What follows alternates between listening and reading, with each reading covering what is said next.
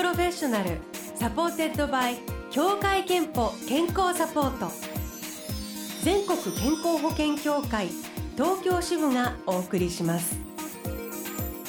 東京 FM Blue Ocean 住吉美紀がお送りしています。木曜日のこの時間は Blue Ocean Professional supported by 協会けんぽ健康サポート。美と健康のプロフェッショナルをお迎えして元気の秘密など伺っております。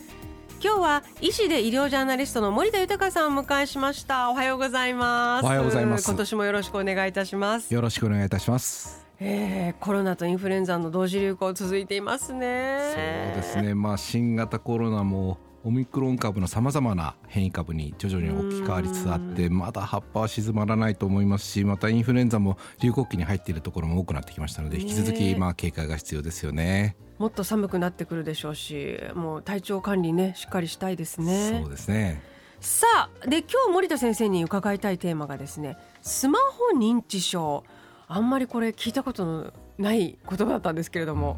スマホ認知症という言葉が話題になりつつあるんですねなんかちょっと怖い言葉ですけど、まあ、今日はこのテーマで考えていきたいと思います。住吉さんは一日にスマホを使う時間この数年間で多くなっています、ね、めちゃくちゃ多くなってます、ね、っていうのはもう全部がここに集約されてる。仕事もここでできちゃう。で娯楽もね配信とかも見れてしまうというか。だから連絡手段をはるかに超えていろんなことをここの画面の中でしてるなと思います。もうだからパサパソコンがなくても仕事ができちゃうことが多いですよね。よ機能も増えて便利だからだんだんこう使用時間が長くなってくる、はい、ということなんですがこのスマホユーザーの約6割にですね物忘れが深刻になっているというような調査結果もあってこういったこのスマホの長時間使用による物忘れをスマホ認知症と呼ばれつつあるんですよね。うん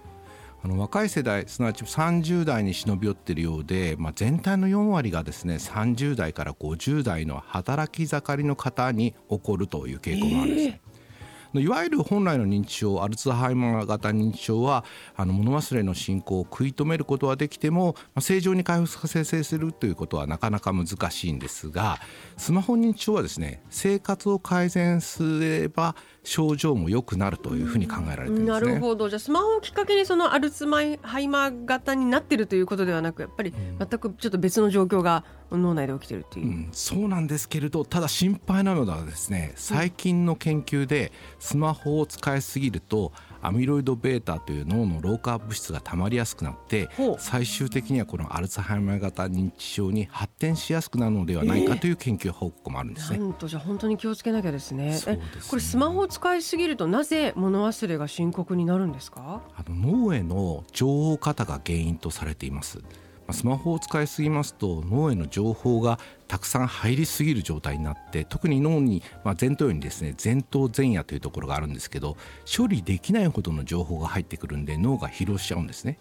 で疲弊が深刻化すると新たな情報を取り込んだり、まあ、情報を思い出す働きが衰えるということですね。すなわちこう自分の脳をあまり使わないえー、そしてスマホからあの過剰な情報収集の2点が原因でですねスマホ認知症となってしまうと考えられてるんですね。インプットが多すぎてアウトプットとのバランスが崩れてしまうってことですね。その通りですよね。こうインプットが多すぎると頭の中で情報がこうゴミ屋敷のような状態になってどこに何の情報があるか分かんなくなっちゃって必要なものを取り出せないとアウトプットできないということになってしまって、まあ、脳が疲れてしまうということなんですよね。やばいちょっとなんか思い当たるかも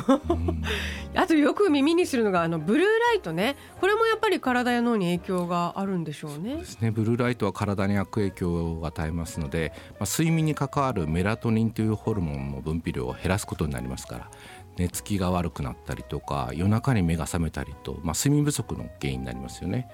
まあ、あの起きてる時間帯のその情報処理能力も下げることになって、うん、ますますこの物忘れがひどくなるという負のスパイラルになるということなんですね。であのそろそろです。ねみんなのえ私大丈夫かなと思ってきてると思うんですけれども森田先生にあのこんな人がスマホ認知症になりやすいよというチェックリストを作っていただきました。5つあるので、えー、セルフチェックしてみてください。5つ、えー、申し上げますね1つ目が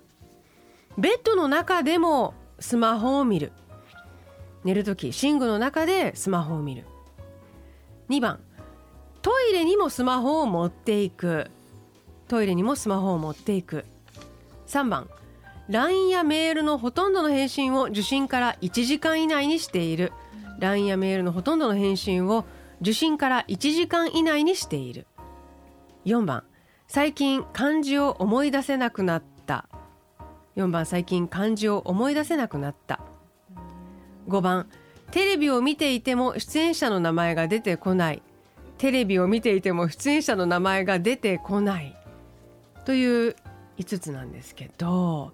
私3つ思い当たります。そうですね。ちょっと脳が疲れてるかなと思います。いくつならどうとかあるんですか？まあ3つ以上だとちょっと危ないかなって思いますよね。どうですか皆さん、でもねあの特にスマホを仕事に使い始めるとねいくつかどうしても該当してしまうかなと思いますがじゃあちょっと先生対策についてぜひ教えてください。あの例えば食事の時とか寝る12時間ぐらい前からとか、うん、まあ、決まりを作ってですねその時間はスマホを触らないようにすると。なるほど、まあ、私なんかも寝る2時間前からですねベッドからかなり遠くのところに置いとくことにしてますね。偉い。あとまあスイッチをオフにするのはなかなかねあの、うん、まあ、緊急の電話とかあるからできないかもしれませんけど、ね、まあ、遠くに置くことがいいですよね。あとあの友達とかカップルとかで過ごしている時にはですね誰かが温度をとって、まあ、ちょっと今からスマホを使うのやめようよと。でただもしスマホを使いたい時には手を挙げて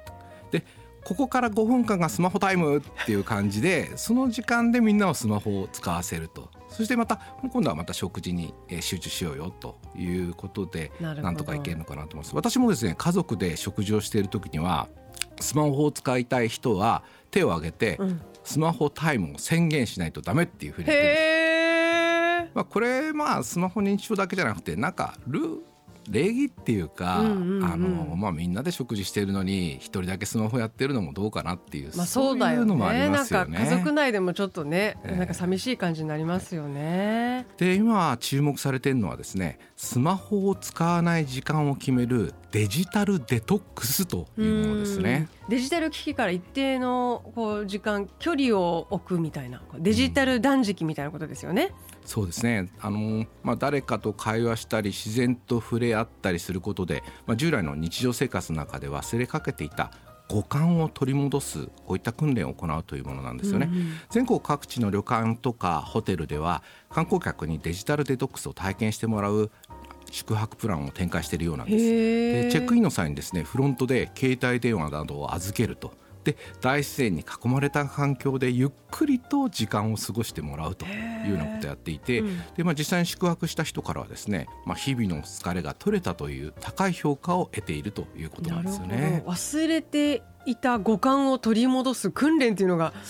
訓練にまでなるのかってちょっと思っちゃいましたけど、まあ、人間には視覚聴覚嗅覚味覚触覚という五感が備わっていますよね、うん、スマホを使う時ってほぼ視覚だけを酷使すると、はい、で情報を取り入れていることが多いので、うん、まあ、一部の脳だけをですね使ってるんですよね。から普段普段の生活の中で五感をバランスよくフルに活用するということは大事で見たり聞いたり匂いを嗅いだり味わったり手に触れたり脳全体をですねうまく使っていきたいと思いますよね、うん、最後にあの森田先生が気になっているスマホの弊害があるそうですけれども。いや私あのこのスマホが普及してからですね人と人との従来のコミュニケーション能力が衰えてきたように感じるんですよね、うん、例えばですね私が子供の頃スマホとかがなかった時代にはですね友人の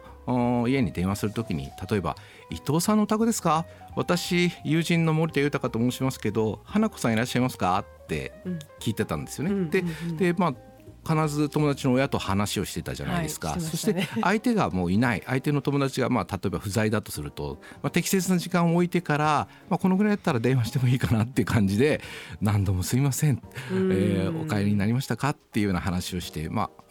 相手の親にも気配りしてたじゃないですか。そうですね、えー、いつでも何でもあの夜中でも連絡できるみたいなことじゃなかったですよね。スマホが普及してから電話で話す機会がなんか少なくなってるなと思いますね、うんうん、で会話をせずにメールとか LINE で文字だけで用事を済ませる果たせる時代になってきたということですね。だからその結果会話をすることが億劫になるとなったりとかですね。あとは文字だけで伝えられなかったニュアンスの違いで会った時にですねさまざまななんか指標が出たということもよく耳にしますよね。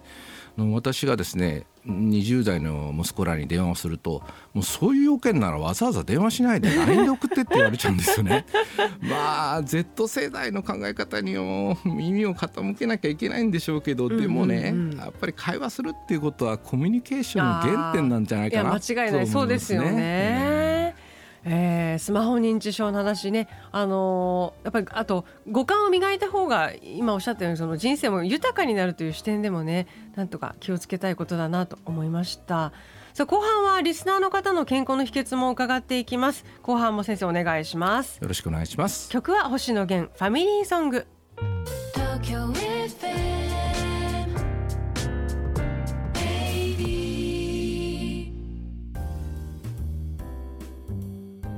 Blue Ocean Professional supported by 協会けんぽ健康サポート。今日は医師で医療ジャーナリスト森田豊さんに伺っています。森田先生今日はあの、えー、二世帯住宅についてねあのラミさんというリスナーの方のメッセージきっかけに話してるんですけども森田先生も二世帯住宅経験者だと。そうですね。まあ、確かにこの育児とか介護で協力し合えることが最大のメリットだったように思いますね。まあ、ただですねこの、まあ、嫁姑問題っていうのがこう奥深いなっていうのは私は感じますよね。だから家内と母のどっちの味方にもならないと。これが あの二世帯住宅をうまく運営する秘訣かなと私は思ってますけど、ね、どっちの味方にもならないとどっちからもあんた味方じゃないのかっていう。もうその辺はですね あのまあそうだねそうだね。うんそうだねそうだね。コミュニケーション術ですね会話のねさっきのねおっしゃってたねありがとうございます。さああの後半はリスナーの皆さんからの健康の秘訣をご紹介しましょう。森田先生アドバイスあったらお願いします。えー、と横浜市の49歳ゆみちんさんからはシンプルです。腹8分目。といただきました。まあ今ですね正月太りに陥ってる人が多いんですよね。女性の5割男性の4割がこの時期23キロの増加を起こしている、うん、まあ大体4分の3の人がですね、えー、23キロ増えていると言われてますんで、まあ、腹8分目にすれば通常12か月ぐらいで元の体重に戻すことができるということでまあちょっと参考にしていただければと思います。ありがとうございます。えっ、ー、と我孫子市の37歳ソフィーママさん。私の健康の秘訣はダンスです。YouTube でダンス動画を見ながら5歳と2歳の娘たちと一緒に思いっきりダンスです最近のお気に入りはヒゲダンのミックスナッツでアーニャになりきって踊ることストレスと運動不足解消におすすめですといただいております。いやダンスはこう有酸素運動の要素とストレス発散の要素がありますよね、うんうんうん、一定のテンポで保ってそして体を動かすリズミカルな運動とをしますとですね幸せホルモンであるセロトニンの分泌が高まることが分かっているので、はい、まあ、幸福度も増すと考えられています。うん、いいですね、えー、そして八王子市の40歳。カカオちゃんさんからは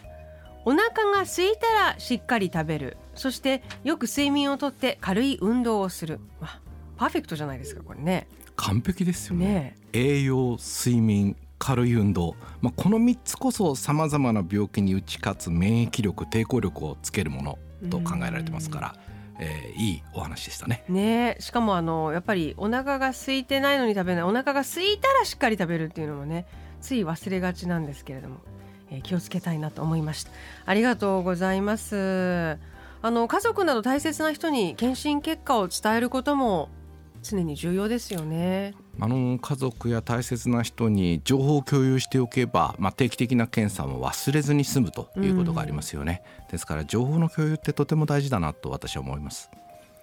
えー、今日はメッセージをご紹介したカカオちゃんさんにクオカード3000円分をプレゼントいたします。あなたからの健康の秘密や秘訣お待ちしております。えー、で森田先生あの昨年ねご著書「医者の僕が認知症の母と過ごす23年間」のことを出されています。えー、ということまさにその2世帯暮らしの時の話とかもねね、まあ、今母は介護施設にいますけど、うんはい、まあ、2世帯住宅の時には母の味方にもならなければ家内の味方にもならない というようなお話も出てくる。と、えー、自由国民社から発売中です。ぜひ手に取ってみてください。今日は医師で医療ジャーナリスト森田豊先生をお迎えしました。森田先生ありがとうございました。ありがとうございました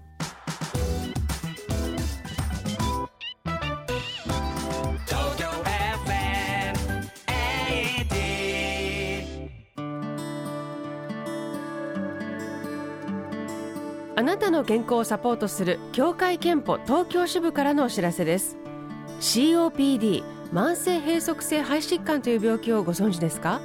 別名タバコ病とも言われ長年の喫煙習慣によって肺の細胞が徐々に破壊される病気ですが咳や息切れなど風邪に似た症状のため放置してしまう人が少なくありません。